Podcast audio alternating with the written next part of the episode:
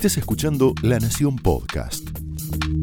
A continuación, Jonathan Viale aporta su mirada sobre la realidad nacional en Más Realidad.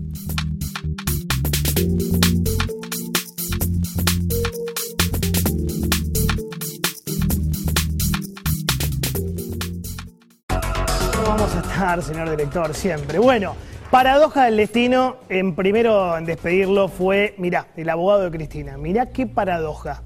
Gregorio Dalbón dijo ayer en Twitter, lamento profundamente el fallecimiento de mi amigo Norberto Ollarvide. Que Dios te tenga en la gloria y descanses en paz.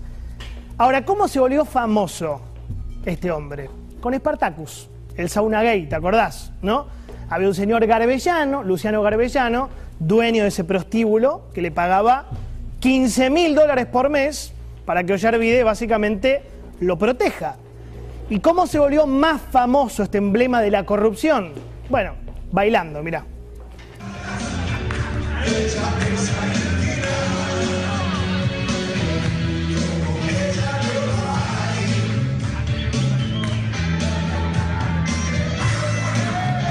Esto fue en el sindicato de conductores de taxi. Mirá qué ritmo le metía, ¿eh? Memphis, la blusera de fondo.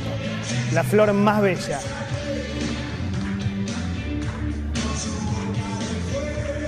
Pero también, también se hizo su tiempito para bailar con la Mona Jiménez. Seguramente te acordás de esto, mirá.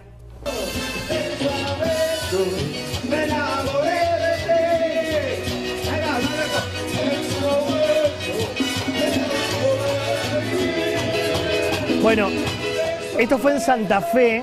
Le encantaba subirse al escenario, ¿no? Le encantaba llamar la atención, necesitaba no pasar desapercibido, evidentemente. Y lo mismo hizo, creo que fue en el programa de Georgina Barbarosa. ¿Lo tenemos? Mirá.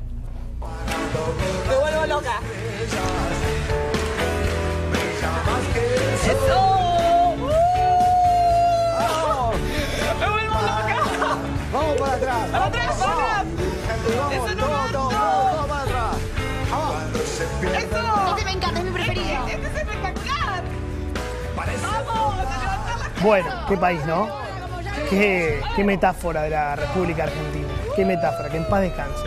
Y ya sobre el final, jubilado, decide convertirse en una especie de, ¿cómo decirlo?, columnista de Radio 10. ¿No? El problema no es esa extravagancia. Mostrarle lo de Radio 10, porque es interesante, ¿no? Mirá cómo llega ahí. Ah, con un sombrero, me había olvidado de esto, ¿no? Con un monito, camina a la calle y de golpe, bueno, lo reciben como un prócer justamente en esa, en esa radio. Ahí está. El sillón, champancito, creo que es con Coco Silly, ¿no? Bueno, ahí está, ahí está el champán. Yo te decía que el problema no es la extravagancia, tampoco el champán, tampoco el baile. El problema fue la corrupción que encubrió este hombre. ¿Sí? Fíjate la cantidad de salvados por Ollarvide porque es terrible. Tenés el álbum de figuritas. Debido salvado. Casos Kanska. Eve de Bonafini, salvada. Sueños compartidos. Moyano, salvado de la mafia de los medicamentos. Carlos Liuzzi, el segundo de Zanini, salvado en lo que fue enriquecimiento ilícito, su causa. Jaime, salvado. Y obviamente el matrimonio Kirchner. Néstor y Cristina Kirchner, salvados los dos por Ollarvide. O sea, el problema nunca fue la vida personal de Ollarvide. El problema es que como juez federal, Ollarvide fue un gran protector de corruptos. ¿Sí? Es muy importante que esto lo razonemos juntos, ¿eh? Para que haya corrupción en la Argentina, tiene que haber tres cosas. La persona que coimea, la persona que recibe la coima y el juez que garantiza la impunidad. Y este hombre, Ollarvide, fue un garante de la impunidad del kirchnerismo. Sabemos que es un momento muy difícil para la familia, pero esto es un análisis político y es verdad. Pero el error más grave sería pensar que hay un solo Ollarvide en la Argentina. No hay un solo Ollarvide. Ustedes saben perfectamente que hay muchos Ollarvides. Muchos, más sobrios, más elegantes, si querés más callados, un poquito más finos, más discretos, pero igual de nefastos y corruptos. Igual, ¿eh? Igual. Mira, ruta del dinero acá, empecemos.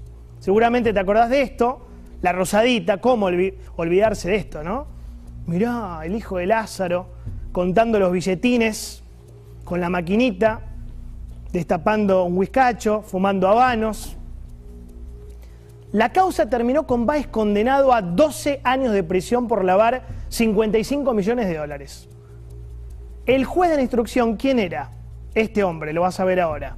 Casanelo, Sebastián Casanelo. Adivinanza, Casanelo, ¿alguna vez investigó de dónde venía la plata? No, nunca. Nunca fueron al origen del dinero, nunca. Baez era el último eslabón de la cadena, pero el último y el más chiquito. Baez lavaba el dinero de otra persona, de otra persona. Pero el juez dijo que bueno, eso tenía que investigarse en otras causas, Otesur, los sauces, Sarasa. ¿Te das cuenta que hay muchos Ollarvides más prolijitos, mejor afeitados? Pero hay muchos, ¿eh? Sueños compartidos. Mirá. Joe Klender llegó a tener una mansión con 19 habitaciones, una Ferrari, un Porsche, dos barcos, un avión, una chacra, un departamento en Recoleta. Todo eso con guita nuestra, guita de las viviendas sociales. ¿Quién era el juez? ¿Quién era el juez de la causa? Marcelo Martínez de Giorgi. ¿Qué pasó con Eve Bonafini? Nada, porque el juez le tenía pánico, le tenía miedo. ¿Sabés lo que dijo Eve cuando lo llamó a declarar Martínez de Giorgi? Esto. Metete la declaración. Bueno, miremoslo mejor. Tenemos todo embargado, que nos investiguen, que nos vengan. No voy a ir a declarar, Martínez Giorgi. Metete en el la declaración. No voy a ir. Porque no creo en esta justicia, no creo en estos jueces, tampoco creo en algunos abogados. Como que no le gustaba ir a declarar. Yo te traduzco lo que estaba diciendo Eve, ¿no? ¿Qué pasó después de esto? Nada absolutamente nada. Bonafini nunca tuvo ningún problema después de haber destrozado los pañuelos blancos y ponerlos al servicio de esa corrupción nefasta kirchnerista. Hizo mierda los pañuelos Eve Bonafini, los manchó, los contaminó, los llenó de porquería, no le pasó nada. Nada le pasó. ¿Ves que hay otros Ollarvides más calladitos, más sobrios, menos estridentes? Martínez de Giorgi, no se ofenda, es la verdad. Usted le tuvo miedo, usted le tuvo pánico a Bonafini, no sé por qué. Mirá los bolsos de López, gran historia.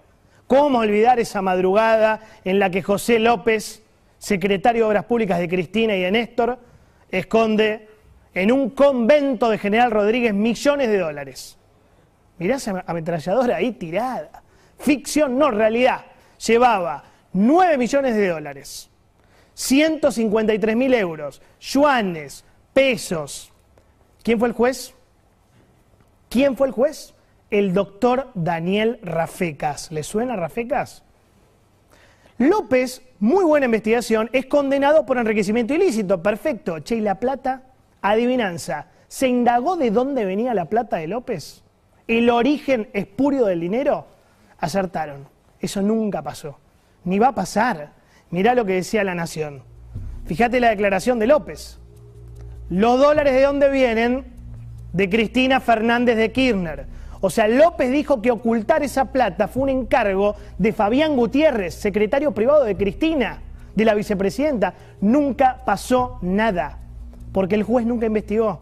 ¿Ves que el problema no es Ollarvide? No es solamente Ollarvide, es Ollarvide 1, 2, 3, 4, 5, los Ollarvides de la vida. Hay muchos Ollarvides que no cantan, que no bailan, que no gritan, que no se tienen el pelo, pero que son nefastos. Hay muchos Ollarvides más silenciosos, más tranquilos, pero igual de corruptos. Nisman, muerte del fiscal Nisman, igual, igual, igual, igual. ¿Te acuerdas lo que fue esa investigación? ¿Tenés la imagen? Mirá lo que era esto. vamos a ir parando, te vamos a ir contando. Sí, está bien, es la nata, no pasa nada. 60 personas en 84 metros cuadrados. Pisoteando, embarrando, contaminando la escena del crimen. Mirá lo que era eso. Mirá la locura. ¿Está la tía Fein por ahí, aparece? La fiscal, ya la vas a ver. Mancha todo la fiscal, un desastre. Yo no entiendo todavía cómo lo dejaron pasar a Bernie. ¿Te acordás de Bernie ahí pisoteando todo? El secretario de Seguridad de Cristina, que había sido denunciada justamente por Nisman, que apareció muerto. Una locura. Yo recuerdo que Fein, la tía, la, fiscal Fein, llegó a decir que lamentablemente no se habían encontrado restos de pólvora en las manos de Nisman, como diciendo, che, qué lástima que no, no pudimos comprobar que se suicidó, así cerramos la causa rápido. Locuras argentinas. Bueno, ¿quién era el juez? quién es el juez de instrucción de la causa dormida, polillada. A ver quién es el juez. Usted, señor, Ercolini, reaccione, vamos, despiértese, Julián. ¿Está dormido? ¿Qué dijo Ercolini? Empezó bien, dijo asesinato. Nisman fue asesinado. Y nada, no pasó nada. La causa un día dejó de avanzar. 2021, Julián. 2021. ¿Te das cuenta? Nunca llegaron al asesino ni al autor intelectual del asesinato según el juez. Si hay un asesinato, hay un asesino. Y alguien lo planificó. No pasó nada. La Argentina es una porquería desde el punto de vista judicial. Mira, vacunatorio VIP. Ya llegamos a usted, doctora. ¿Quién es la jueza de la causa, con todo respeto? Eh?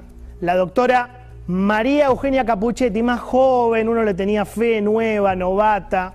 Dice, bueno, vamos a apostar a lo nuevo, sangre fresca, ¿eh? oxigenación. Caímos en la trampa. Tuvimos hasta la confesión del delito por radio. Berbisky dijo, sí, fui yo. ¿Te acordás, Berbisky? Mirá, llamé a mi viejo amigo Ginés, confesó el delito, ya está. Y me dijo que fuera al ministerio a darme la vacuna.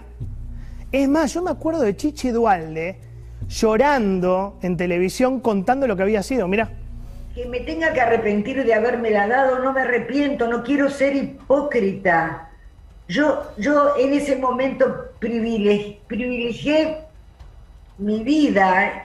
Este, a lo mejor otro santo, otro que tiene tiempo para pensar, eh, la, filósofa Beatriz Arlo tuvo otra actitud, no sé, habrá tenido más tiempo, no sé, pero lo voy a decir grotescamente lo que voy a decir. Parece que todos mean agua bendita en este país. He tenido una trayectoria intachable y ahora de lo único que me pueden preguntar es de esto. Por Dios, que cada uno se mire para adentro. Una trayectoria impresionante que la arruinó vacunándose VIP. Usted y su hija, sus hijas, chiche. Con todo dolor, dolor lo decimos porque había cariño, ¿eh? Usted la cagó con eso. Para siempre para siempre, Chiche. Usted, su marido, su secretario, su chofer y sus hijas, para siempre. Imposible olvidar. Mucho dolor, mucho dolor, usted lo sabe. Y aún así, la jueza Capuchetti, la joven Capuchetti, ¿qué hace? Archiva. Archívese esta causa por inexistencia de delito. Muy bien, jueza. ¿eh? Ahora, milagrosamente, salta la Cámara Federal y la reta y le ordena, no, escúchame, Tenés hasta la gente confesando en la tele. Capuchetti, la tenés a Chiche confesando. Investigá un poquito mejor, ponete las pilas. Mi punto es el mismo de antes. Hay muchos Ollarvides, ¿entendés? Hay muchos. Hay varones, hay mujeres, hay jóvenes, hay jóvenes, como dice Kisilov. Hay viejos, hay viejas, hay gritones, hay calladitos, pero hay muchos Ollarvides. Estos mini Ollarvides siempre hacen lo mismo. Te ilusionan, parece que trabajan, parece que investigan, parece que avanzan, vos decís, vamos, esta vez sí. Y al final nunca pasa nada, se nos ríen en la cara, se nos ríen en la cara, otra vez, hasta con el robo de las vacunas. Sí, robo, es robo la palabra. No es asignación de no sé qué, la palabra es robo.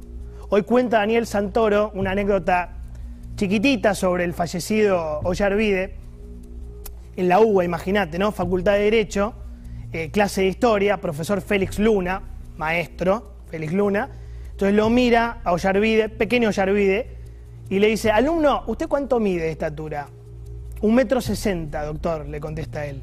La misma altura que Napoleón, no lo olvide. Ollarvide no fue Napoleón. Ollarvide, con todo respeto, no fue Napoleón, más bien fue Calígula, el emperador ese que nombró cónsul a su caballo, ¿no? Le puso 18 sirvientes. No fue Napoleón. Pero no se trata, no se confundan, ¿eh? no es solamente Ollarvide, el problema no es este hombre. El problema son todos los Ollarvides que hay y que permiten que los corruptos, los nefastos, sigan gobernando este hermoso país. Opiniones libres, hechos sagrados.